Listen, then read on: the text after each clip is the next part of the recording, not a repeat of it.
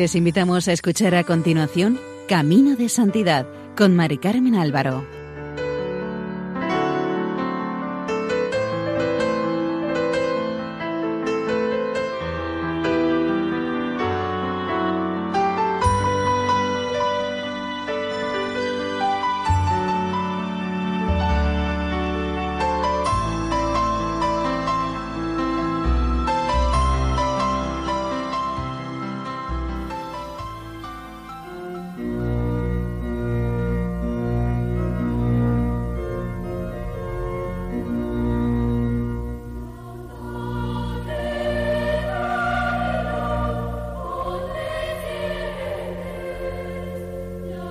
Nuestra cordial bienvenida al programa Camino de Santidad, elaborado por el equipo de Radio María en Castellón, Nuestra Señora del Lledó. Les invitamos a escuchar el segundo y último capítulo dedicado a San Francisco Solano.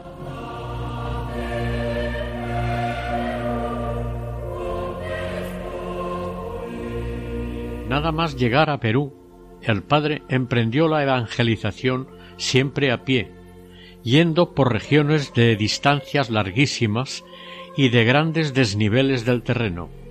A veces cruzaban por ventisqueros y punas, que así se llaman, a la región de la antiplanicie de escasa vegetación y de bajísima temperatura, hasta el punto de que cuando cruzaron por ella los primeros españoles se helaban de frío y los caballos se les hacían estatuas, según decían. Al parecer, cuando el padre Solano llegó al continente americano, se llamaba Perú a todo el territorio español comprendido desde la costa del Pacífico, desde Quito por el norte hasta Chile en el sur, aunque, según los historiadores, los bordes no estaban muy claros entre Tucumán, el río de la Plata, Chile y Paraguay. Volviendo al viaje del padre Solano, la nao que rescató a los náufragos de la isla de Gorgona siguió su travesía hasta llegar a Paita, que era el puerto más importante de la costa occidental de América, donde recalaban todas las naves antes de continuar para el Perú y demás regiones sureñas. El padre se detuvo brevemente en Paite y emprendió la subida a las cumbres de la cordillera andina, cuyo paso más cercano estaba situado a cuatro mil ochocientos metros de altura, y desde donde se descendía a un amplio valle de una altura media de tres mil quinientos metros, donde ahora está situada la ciudad de Ayacucho. El padre pasó por Jauja, situado a unos trescientos treinta kilómetros al oriente de Lima.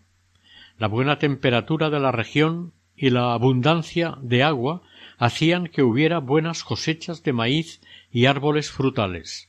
Los indios que habitaban en los siete pueblos del valle estaban siendo catequizados por los franciscanos. El dicho esto es jauja y vivir en jauja hace referencia a esta localidad que tenía riqueza y buena temperatura todo el año. Siguió el padre Solano camino de Cuzco, pasando por Copacabana, La Paz y Potosí, hasta llegar a Tucumán. Habían transcurrido dos años largos desde aquel noviembre de 1588 en que Fray Francisco dejó el convento de la Zubia para incorporarse a la expedición de misioneros que marchaban a Tucumán. Esta región le prometía inmensas riquezas espirituales y la promesa iba a cumplirse muy pronto. Incluso físicamente las puertas de Tucumán, que entonces se le abrían, estaban simbólicamente repujadas en plata, plata de Podosí. Tucumán es hoy el nombre de una provincia argentina y también de su capital. La provincia limita al norte con Bolivia y al oeste con Chile. El nombre es quechua y exactamente no se conoce su significado, ya que hay varias versiones. A orillas del río Salado, al que los incas llamaban Esteco, se fundó la ciudad Nueva Cáceres de Esteco, con el sobrenombre de Nuestra Señora de Talavera de Esteco. Allí no tardaron en llegar los frailes franciscanos, y cuando lo hizo el padre Francisco Solano, ya hacía bastante tiempo que se encontraban establecidos en lo que se llama la custodia de San Jorge del Tucumán, que había sido fundada en 1565 y que después se unió a la custodia del Paraguay. Estas misiones eran verdaderas vanguardias de la fe, ya que, según escribe el padre Fernando Trejo, se trata de tierras nuevas recién conquistadas y aún no acabadas de conquistar en las que cada día se hacen nuevas entradas. Para que nos hagamos una idea de cómo eran las tierras en las que Francisco Solano iba a gastar los mejores años de su vida, contaremos, aunque sea escuetamente, lo que escribió sobre ellas Reinaldo de Lizarraga. Al parecer había muchas víboras de cascabel y otras llamadas volontinas, porque parecía que volaban y se abalanzaban para picar a más de tres pasos de distancia. Dice Lizarraga que Dios también proporciona otras pequeñas culebras que son provechosas porque cuando ven una cascabel se vuelven boca arriba y al llegar la víbora la degüellan y matan. Los inviernos son muy crudos, con fuertes vientos y tempestades de rayos y relámpagos. En las montañas hay leoncillos y tigres que durante la noche no dejan dormir con sus gruñidos a los caminantes. Para ahuyentarlos hay que encender una hoguera, y los indios, para aguarecerse de ellos en los caminos que atraviesan las montañas, se suben a dormir a los árboles por unos escalones hechos a mano. En toda esta provincia se dan piñas, membrillos, granados y manzanos. La tierra es muy fértil y los campos y llanos son preciosísimos. En la provincia de Tucumán no vemos sino cielo y tierra, y ésta se extiende más de dos mil kilómetros sin que se vean cerritos y casi ni una piedra. El padre Solano buscaba en Tucumán apostolados difíciles, y sabemos que tenía preferencia por la soledad y deseo de martirio. Además huía del honor mundano de los hombres. Se puede afirmar que todo esto lo encontró porque las provincias del Tucumán y del Paraguay, donde también estuvo en alguna ocasión, eran las partes más remotas y desconocidas del continente americano. Las había elegido expresamente porque varias veces le habían ofrecido trabajar en otros lugares, como en el Reino de Granada, Lima y Nicaragua, y los rechazó. El padre Solano se dedicaba a enseñar y predicar la doctrina. Doctrinante era el nombre que daban los franciscanos a los que ejercían dicho oficio. En un principio, una de las mayores dificultades que experimentó en la predicación fue el hacerse entender por sus oyentes, ya que hablaban un idioma diferente. Pero al poco el Señor le concedió un don singular, ya que empezaron a entenderlo y entenderles él perfectamente. Todos reconocieron que Dios les ayudaba con gracias muy especiales. Sobre esto está el testimonio del capitán Andrés García de Valdés, encomendero del pueblo de la Magdalena de Cacosori, donde daba doctrina el padre Solano. El capitán jura que él fue quien le enseñó la lengua llamada Cocomoté al bendito padre Solano, y que tenía por conocido milagro que la pudiese conocer y aprender en menos de quince días, hablándola con toda perfección, y que en ella predicaba, convertía y bautizaba a muchos bárbaros, y que también los confesaba. Y otro testigo declaró que supo hablar mejor y con más propiedad esta lengua que los nativos indios, no obstante que se trataba de una lengua dificultosísima, que apenas se podía escribir. La perfección que llegó a alcanzar en hablar la lengua el padre Solano fue tal que los mismos indios se maravillaban ya que incluso les corregía lo que hablaban mal, tratando de perfeccionarles su propia lengua. Muchos de ellos dijeron que el padre era mago y hechicero, porque de otra manera no era posible que hablase la lengua como lo hacía y que les enmendase los vocablos. Hay otro dato más sobre el don de lenguas que poseía. Habiéndose enterado que estaba enfermo un indio, Lue, que hablaba otra lengua totalmente diferente a la cocomoté, que era la que él hablaba, fue a casa de éste y vio que estaba muy grave y había ya perdido hasta el habla. El santo le dijo a voces que le hablase, aunque fuese en su lengua, que él le entendería. Entonces el indio recobró el habla y pidió al padre Solano que lo catequizase, porque no estaba bautizado.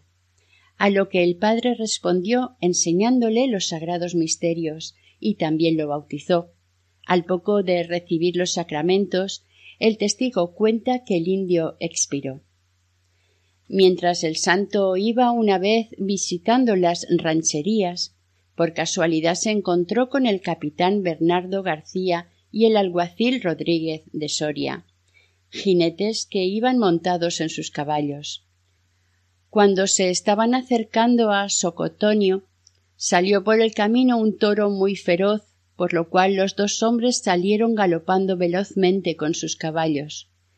Desde lejos vieron cómo el toro llegando muy furioso ante el padre Solano, se le arrodilló y lamió como besando las manos y se volvió al monte dejándoles proseguir su viaje. Después de haber estado el misionero en Socotonia, lugar que ha desaparecido y no se sabe dónde estaba ubicada exactamente, tuvo lugar en Jauja en 1592 un capítulo, es decir, una reunión oficial de los franciscanos que pertenecen a determinado departamento territorial o custodia, en el cual el padre Francisco fue nombrado custodio de San Jorge del Tucumán, o sea, superior regional de las casas y conventos de dicho territorio. El nombramiento tuvo lugar el 15 de agosto de ese año y aunque de entrada renunció al nombramiento, no tuvo más remedio que aceptarlo. Fray Francisco, con este nombramiento, ya no era el predicador y doctrinero solo responsable de sus actos, sino que pasó a ser el superior, responsable de toda la acción apostólica de la región de la custodia. Con lo cual tuvo que ir visitando todos los conventos para saber lo que había y mejorarlo en lo posible. El primer convento que visitó fue el de Nuestra Señora de Talavera de Esteco. De aquella visita quedó el testimonio del padre Castilla, quien contó que todas las noches el padre Solano las pasaba en oración y contemplación, y oyó cómo las disciplinas caían sobre su cuerpo tan flaco y delicado. Vio también que llevaba puestos cilicios de cuerda tan áspera que son más dolorosos que los de hierro. Algunas veces, cuando el dolor de estómago era muy fuerte, iba a la celda del testigo que estaba junto a la suya y muy despacio le pedía por amor de Dios que le diera un poco de vino porque se moría del estómago. Esta misma debilidad de su salud le hizo rogar de forma extraordinaria que le preparasen una silla y unas riendas de caballo para montar algunos ratos, porque estaba muy flaco. Esa petición fue algo singular, porque era bien sabido que fray Francisco hacía todos sus trayectos a pie. Estando en Salta, se recuerda que en cierta fiesta que se hizo a Nuestra Señora, al ver la procesión se encendió tanto en el amor divino a Dios y a su Santísima Madre, que dejando aparte toda la autoridad de custodio y prelado que era, se puso a cantar coplas de alabanza a Nuestra Señora y bailaba al mismo tiempo, al igual que hizo el rey David delante del arca de la alianza. Fue en este pueblo donde triste y apenado al ver lo poco que aprovechaban los indios del Tucumán, tanta formación doctrinal como recibían, les pronosticó que se habían de acabar en poco tiempo, a pesar de que eran muchos.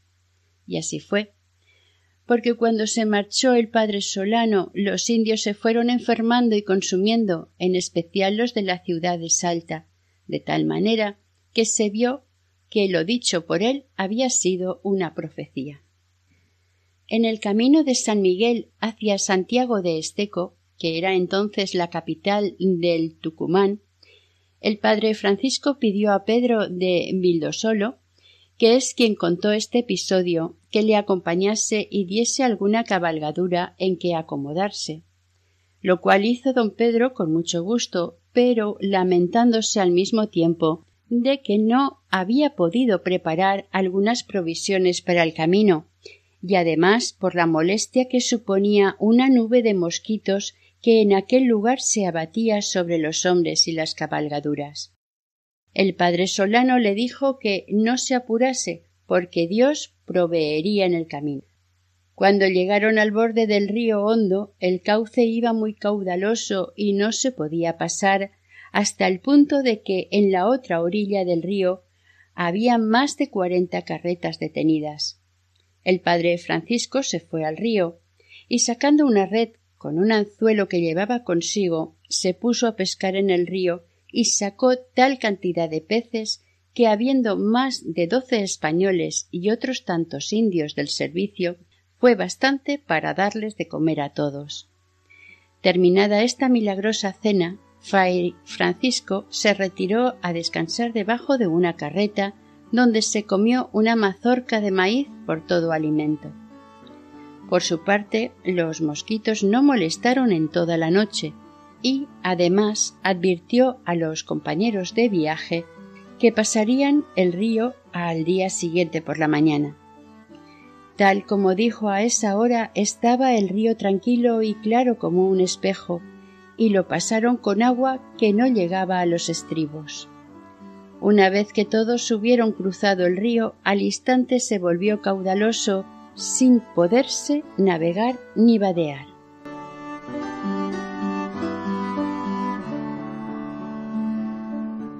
Después de haber estado algunos días en la ciudad de Santiago de Esteco, partió de allí con destino a la de Todos los Santos de la Nueva Rioja, yendo de camino y encontrándose delante de un campo de trigo del capitán Andrés Suárez de Hinojosa.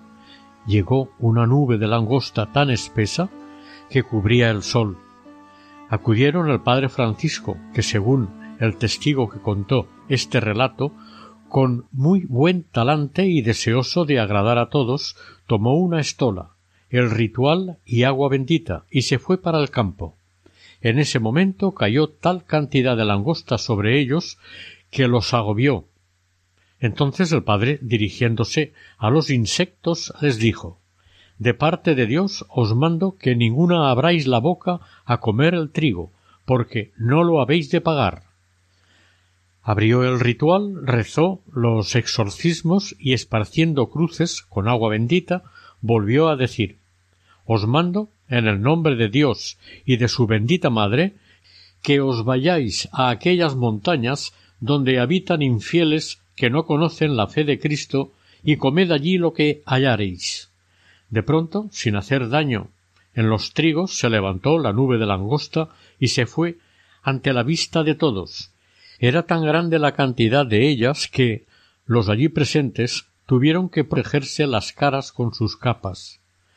Algunos le preguntaron al padre Francisco por qué no las había exterminado, y respondió que eran el alimento de muchos indios, y además por respeto a Juan Bautista, que cuando estaba en el desierto se alimentaba de langostas, y terminó pidiendo a los más de cincuenta españoles allí presentes que aquella noche en acción de gracias rezaran a la Virgen un rosario, y todos lo prometieron siguiendo el camino de visitas y nuevas fundaciones emprendidas por el padre Solano, partieron él y otro franciscano, el padre Alonso Díaz, hacia la provincia de La Rioja, Argentina, concretamente a la ciudad de Todos los Santos de la Nueva Rioja, que había sido fundada por Juan Ramírez de Velázquez en 1591, en un lugar llamado Yacampis.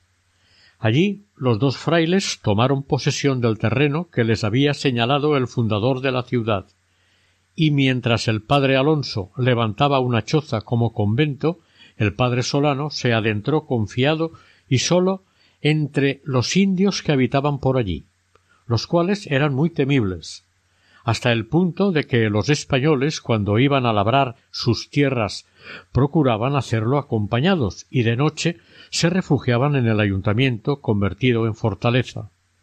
El 21 de abril de 1593, que era jueves santo, se reunieron en la ciudad de La Rioja cuarenta y cinco caciques infieles con su gente. Eran unos veinte mil. Estos atemorizaron a los españoles de tal manera que el capitán Pedro Setelo mandó a todos los vecinos que se armaran, montasen a caballo y salieran a campo abierto para defenderse más fácilmente si sucedía alguna cosa. Mientras tanto, el padre Solano estaba predicando a los indios un sermón en una lengua que el testigo que narró este suceso no sabía cuál era porque le entendían tanto los españoles como los indios, siendo los que estaban allí de tres o cuatro lenguas diferentes. Y tras el sermón muchos de los indios se postraron de rodillas pidiéndole con muchas lágrimas que los bautizara.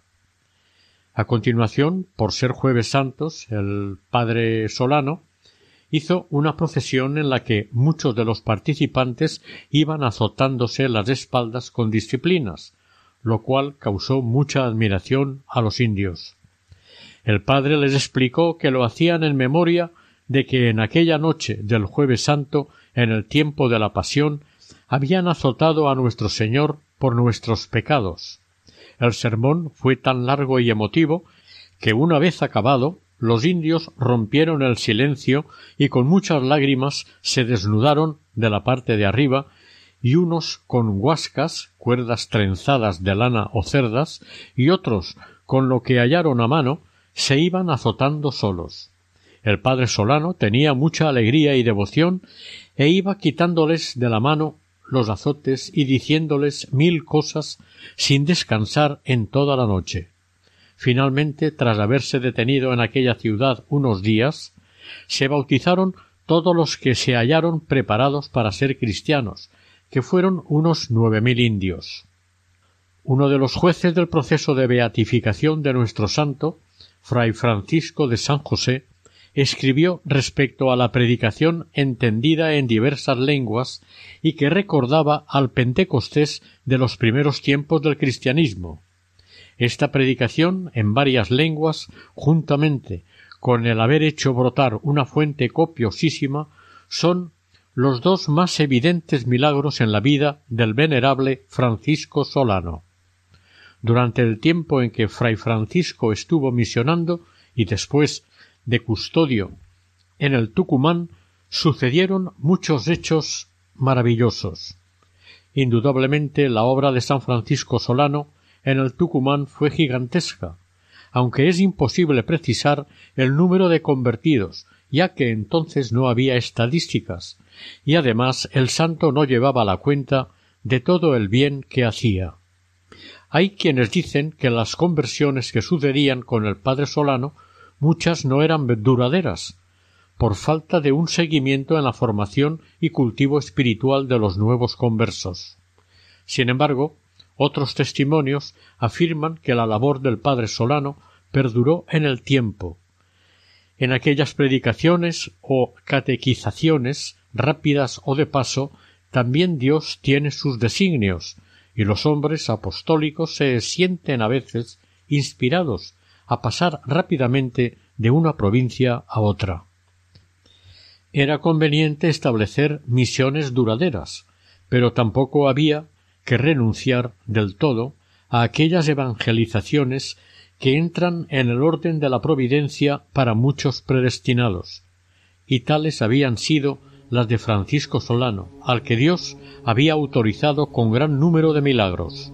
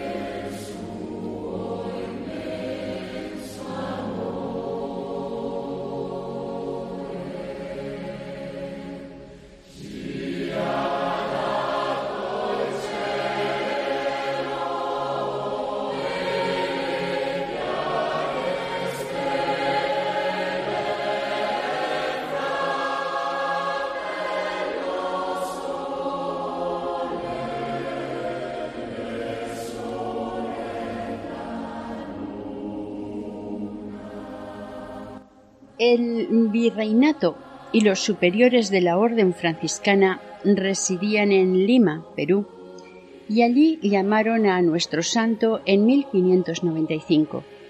La ciudad tenía en aquel entonces unos 14.000 habitantes de todas las etnias y colores. A pesar de no ser una gran ciudad, tenía la Universidad de San Marcos, creada en 1552, más de dos siglos antes que las grandes universidades de Estados Unidos. También en Lima los jesuitas habían fundado la primera imprenta de América Meridional. Había instituciones asistenciales y religiosas como el Monasterio de la Concepción, que llegó a albergar a novecientas religiosas que junto con el personal de servicio y otros acogidos llegaban a habitarlo casi dos mil personas. El convento de San Francisco contaba con unos doscientos religiosos y la Casa de las Arrepentidas, fundada por doña María Esquivel, albergaba unas cuatrocientas chicas sacadas de la prostitución.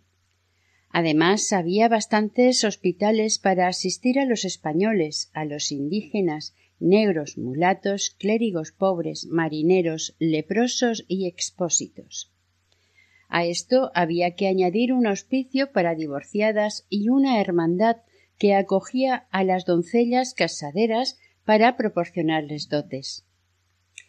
Pero a esta caridad superlativa y desbordante se oponían también en forma superlativa los desórdenes y pecados contra los cuales resonará la potente voz de fray Francisco Solano.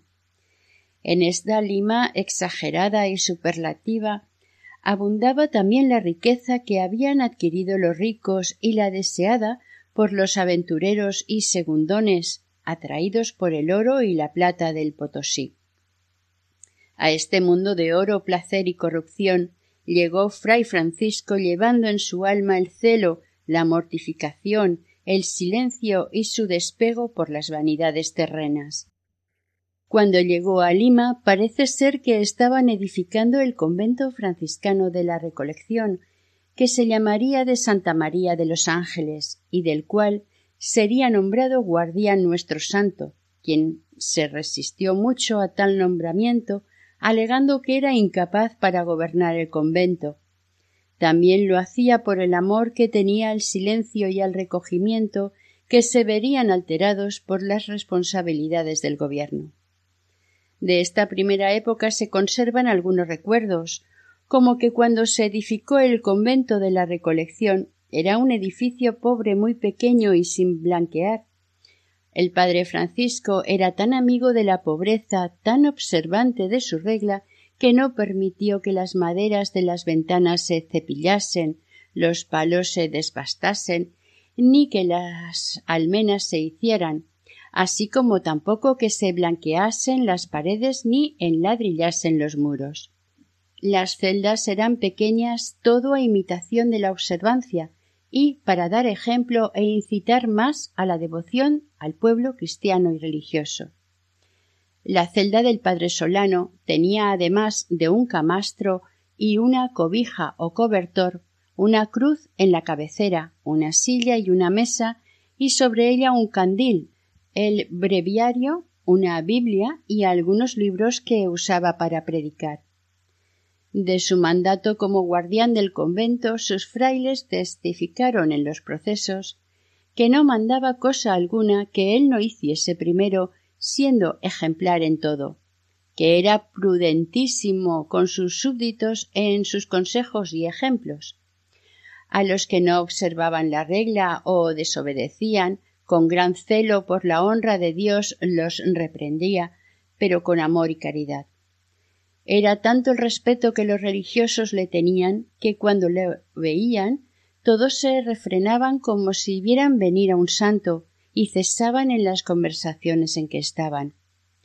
Esta severidad y celo por la observancia eran compatibles en fray Francisco Solano con una alegría de espíritu que se manifestaba incluso en la huerta cuando llamaba a los pajarillos y les decía Venid, compañeros, venid Ejemplo de este talante alegre es lo que sucedió en la fiesta de la Asunción, según cuentan.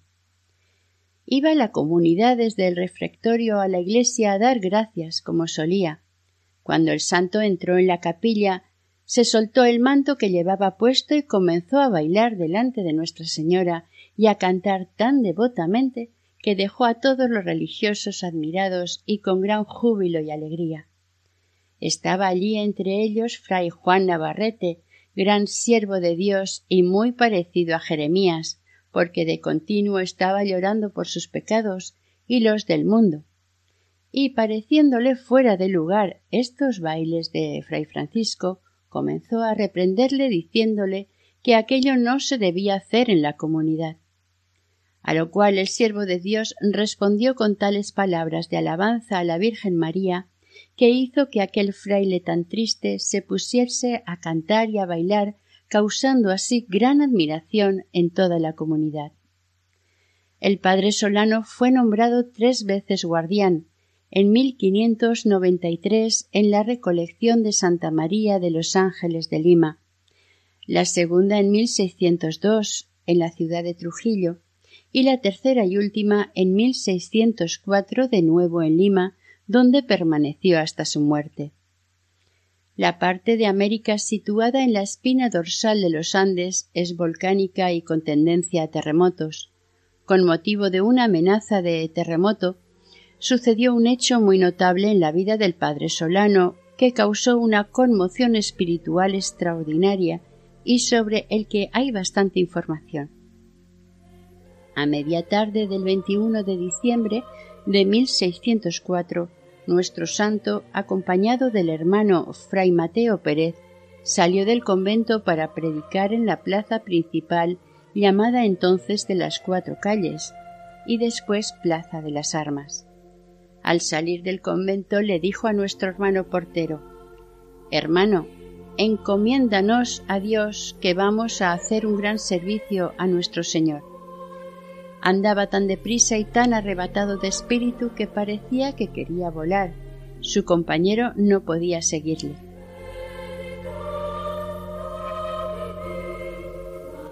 Sobre las cuatro llegó a la plaza y se subió a un púlpito.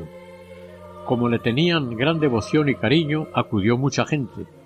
Comenzó exponiendo las palabras de la primera epístola de San Juan, todo lo que hay en el mundo es concupiscencia de la carne, concupiscencia de los ojos y soberbia de la vida, las cuales no proceden del Padre, sino que son del mundo.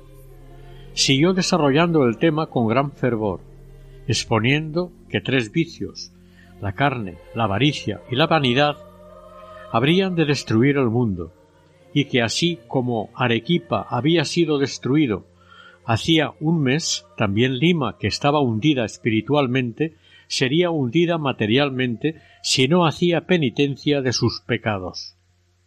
Dijo varias cosas más con tan fervorosas palabras que el pueblo al escucharlas alzó un alarido tan grande que no pudieron ser bien oídas las palabras finales del sermón. Cuando acabó el santo el sermón y se volvió al convento, una gran muchedumbre le siguió con gran devoción, como siempre cuando volvía de predicar. El sermón terminó a las cinco de la tarde, y a las ocho toda Lima estaba ya conmovida. Se abrieron las iglesias, se expuso el Santísimo Sacramento, todos los sacerdotes se pusieron a confesar a la gente del pueblo. Hubo procesiones de penitencia y de sangre, dándose disciplinas y rezando y haciendo obras de caridad para aplacar a Dios nuestro Señor. Se devolvió la fama a quienes se les había quitado, y se restituyó el dinero y las haciendas defraudadas. Las amistades rotas se reconciliaron. Pecadores públicos, que hacía diez o doce años que no se confesaban, se convirtieron. Parejas que vivían en adulterio se casaron. También se supo, por la familia de Santa Rosa de Lima, que entonces aún vivía, que aquella noche, sabiendo también la catástrofe que se avecinaba, pasó toda la noche descargando sobre su cuerpo golpes de disciplina para apartar el castigo merecido por los pecadores de la ciudad. Fue tan grande el fruto espiritual del sermón de Fray Francisco que durante un mes seguido estuvieron ocupados en confesar todos los sacerdotes de las iglesias y conventos de la ciudad y en dar la comunión de manera que esta fue una de las mayores devociones y conversiones que se han visto en Perú. Y el fruto de esta conversión fue duradero, según afirmó el padre Juan Sebastián de la Compañía de Jesús. El sermón apocalíptico que presagiaba ruinas fue tan solo un episodio de la vida del misionero y predicador de la palabra, pero pronto se entregó a otras actividades apostólicas como fue su apostolado con los comediantes, que en no pequeño número llegaban a Lima para representar en sus corrales algunas comedias y otros entretenimientos. En toda la geografía del Imperio español, por una pragmática real del 2 de mayo de 1598, se había prohibido la representación de comedias, esto conllevó un desplazamiento de los feriantes y faranduleros hacia el Nuevo Mundo, donde había menos vigilancia del poder central. La farándula tenía mucha aceptación, tanto entre los españoles como entre los indios, a quienes sorprendía este género teatral. Pero los responsables de aquellas representaciones no contaron con que se les agregase un espectador insólito que pronto captó la atención del público, el padre Francisco Solano. Este tenía una idea muy personal sobre aquellas diversiones, en alguna de las cuales pensaba que se ofendía a Dios. Y también, por otra parte, la muchedumbre que allí se reunía era un potencial auditorio para su predicación. Al parecer, con el deseo de la salvación de las almas y de que no se ofendiese a Dios, el padre entraba en los corrales de comedias de repente y con gran espíritu les hablaba. Para empezar les decía Hermanos, aguarden un poco y escúchenme, que les vengo a representar a Cristo nuestro Señor. Y al decir esto alzaba un Cristo que llevaba en la mano y con sus palabras ejemplarizaba y animaba de tal manera a los oyentes que muchos se salían con él. Su compañero de predicación, fray Luis Camargo, contó que en el corral de las comedias donde había concurrido una gran turba de gente entró el padre Solano cuando estaba todo preparado para representar la comedia, y empezó a predicar con tanto ánimo y fervor que se salió toda la gente que estaba para oír la representación, movidos unos a gran devoción, mientras que otros murmuraban de él porque había ido a estorbar el entretenimiento. Uno de los actores se acercó a decirle Padre, aquí no hacemos cosas malas, sino lícitas y permitidas, a lo que el padre Solano replicó con gran energía Me vais a negar, hermano, que no es mejor lo que yo hago que lo que vos hacéis. Y aquel día no hubo representación.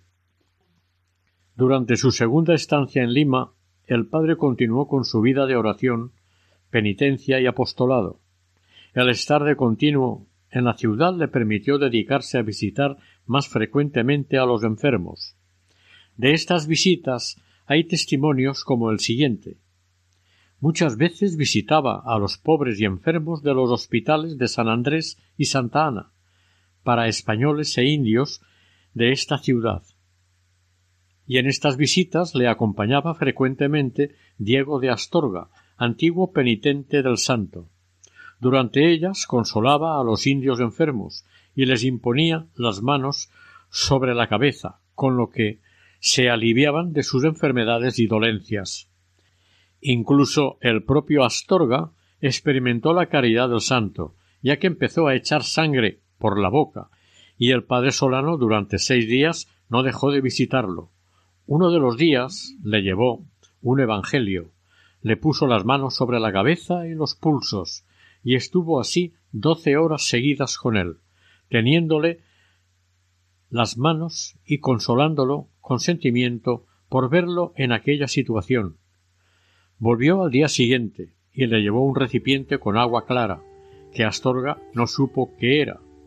Le mandó que se lo bebiese en ayunas e inmediatamente dejó de echar sangre. Le estuvo visitando hasta que lo vio levantado y sano.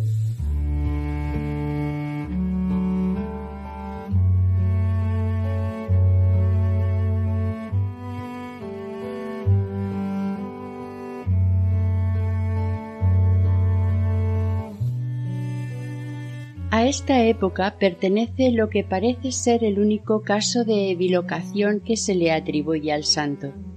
Cuenta fray Sebastián de Pereira que, estando el padre Solano recitando su oficio en el coro con la comunidad, y sin que ninguno de los religiosos que allí estaban hubiesen notado su ausencia, le vieron a la vez hincado de rodillas ante el altar mayor que estaba a una distancia de más de cien pasos.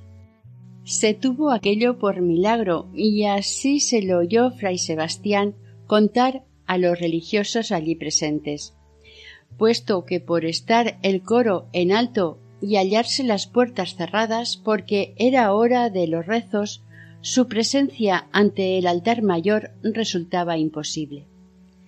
Fray Francisco continuaba con su vida de penitencia, mortificaciones y ayunos.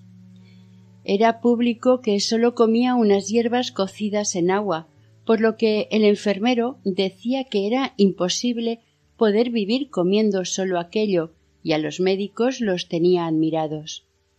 Aunque Fray Francisco aconsejaba a los jóvenes de su comunidad que se moderasen en las penitencias que hacían, porque él por su exceso se veía imposibilitado de poder continuarlas.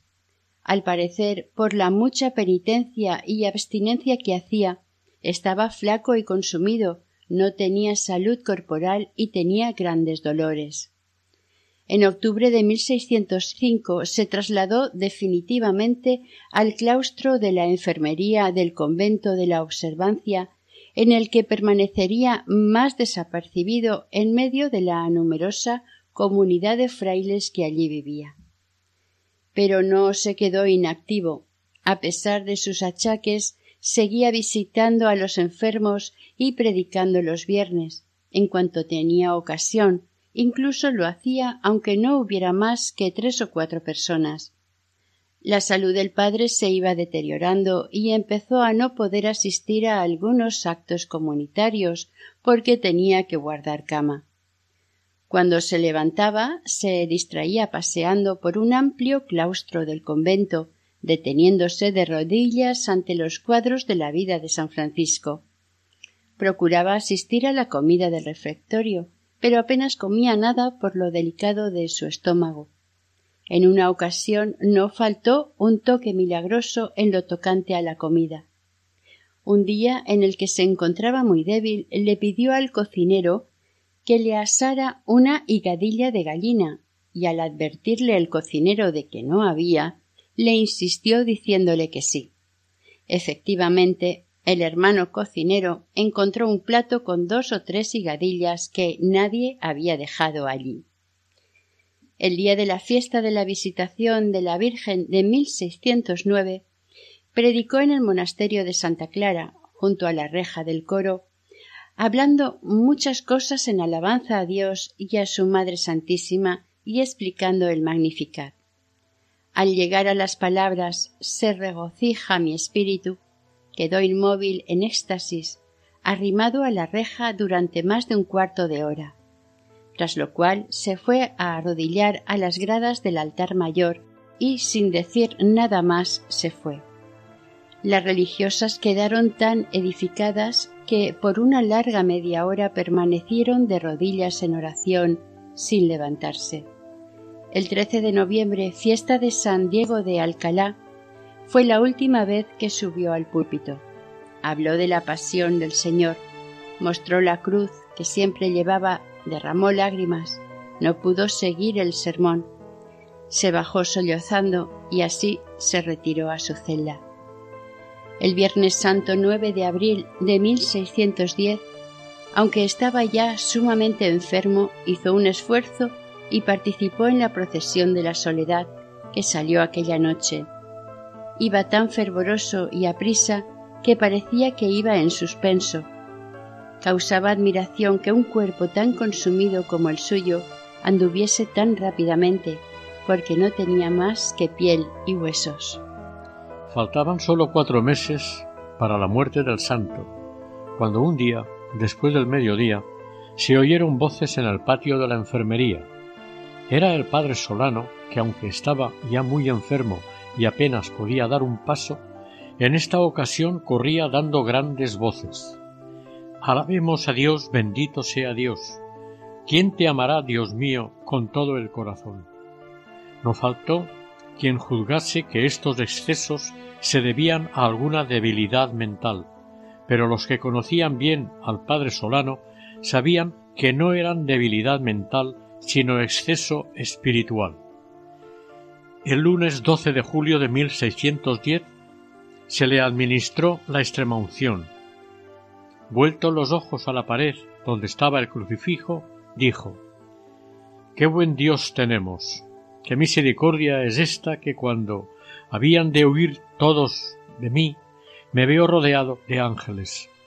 Y advirtiendo la presencia de un negrito que era sirviente y la del indiecito fray Antón, les dijo Ea, guardad vosotros los lindos mandamientos que iréis al cielo, que para vosotros lo creó Dios como para los españoles. El miércoles 14 de julio, el santo les dio a entender que sería su último día. Desde las cuatro de la mañana los religiosos se fueron turnando mientras rezaban el oficio divino en voz alta. Fray Francisco los seguía, y cuando decían Gloria al Padre, etc., levantaba las manos y los ojos y repetía su alabanza preferida Glorificado sea Dios. Su confesor que le observaba atentamente, advirtió que, a medida que se acercaba el momento de morir, las manos de fray Francisco, que de su natural eran ásperas, huesudas y morenas, se iban llenando de carne y poniéndose hermosísimas, no hinchadas, sino proporcionadas. Dos horas antes de que muriese el santo, estuvo en la ventana de la celda un ave cantando unas dulces melodías, sin asustarse con la presencia de tantos religiosos como había en la celda, ni apartarse de la ventana, aunque intentaron echarlo tres o cuatro veces. Además, desde unas cinco horas antes, había en un árbol que daba sobre la celda del santo unos pajaritos muy pequeños de diversos plumajes coloreados como canarios y jilgueros que también se dejaron ver en la ventana y porfiaban con sus trinos, arpegios y gorjeos en un tono dulce y alto que tapaba las voces que daba la comunidad por tener la gracia de ver morir a tan gran santo. La presencia y canto de estos pájaros está avalada por el notario apostólico Fray Diego de Córdoba y Salinas. San Francisco Solano murió en Lima el 14 de julio de 1610 a las diez y tres cuartos de la mañana, día de San Buenaventura, del que el santo había sido muy devoto.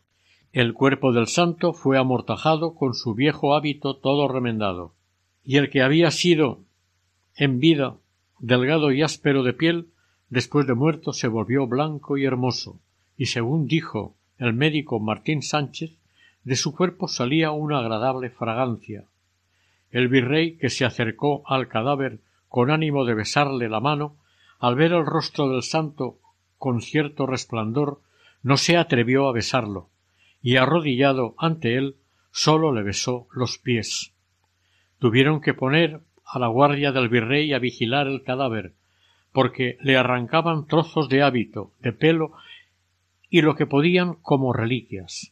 Terminadas las exequias, se envolvió al difunto en un paño de seda y se colocó devotamente en la sepultura de la cripta de la iglesia. Podríamos encuadrar la vida de San Francisco Solano en una estructura triangular cuyos tres vértices serían Dios, el prójimo y el propio Fray Francisco. En el primer vértice de su actitud con Dios colocaremos su vida de oración intensa y continua, que le acompaña en todos los momentos y situaciones de su vida. En el segundo vértice consideraremos la actitud de fervor consigo mismo, su austeridad de vida y la completa pobreza con que intentó vaciarse de sí mismo para llenarse de Dios. Y finalmente, en el tercer vértice, situaremos su vida de apostolado, su consagración a los demás. En este triángulo espiritual se puede entender la santa vida de San Francisco Solano. Este fue beatificado en 1675 y canonizado el 27 de diciembre de 1726.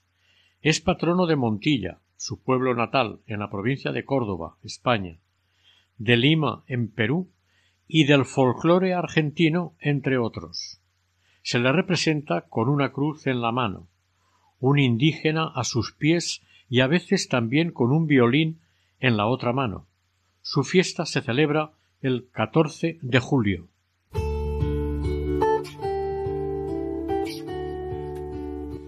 Ahora rezaremos una oración que compuso y decía el santo.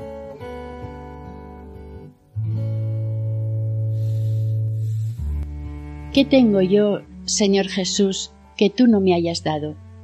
¿Qué sé yo que tú no me hayas enseñado? ¿Qué valgo yo si no estoy a tu lado? ¿Qué merezco si a ti no estoy unido? Perdóname, Señor, los hierros que contra ti he cometido, pues me criaste sin que yo lo mereciera y me redimiste sin que yo te lo pidiera. Mucho hiciste en redimirme y no serás menos poderoso en perdonarme, y la acerba muerte que padeciste no fue por los ángeles que te alaban, sino por mí y los demás pecadores que te ofenden. Si te he negado, déjame reconocerte, si te he injuriado, déjame alabarte, si te he ofendido, déjame servirte, porque es más muerte que vida la que no está empleada en tu santo servicio. Amén.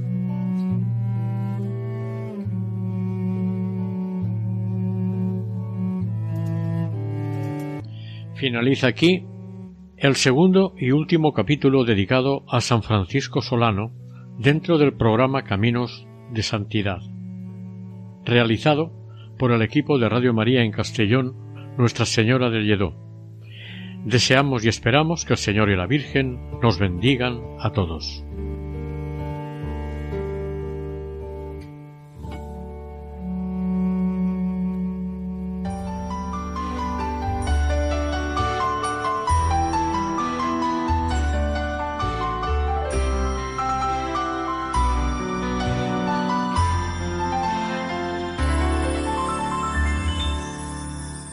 Han escuchado en Radio María Camino de Santidad, dirigido por Mari Carmen Álvaro.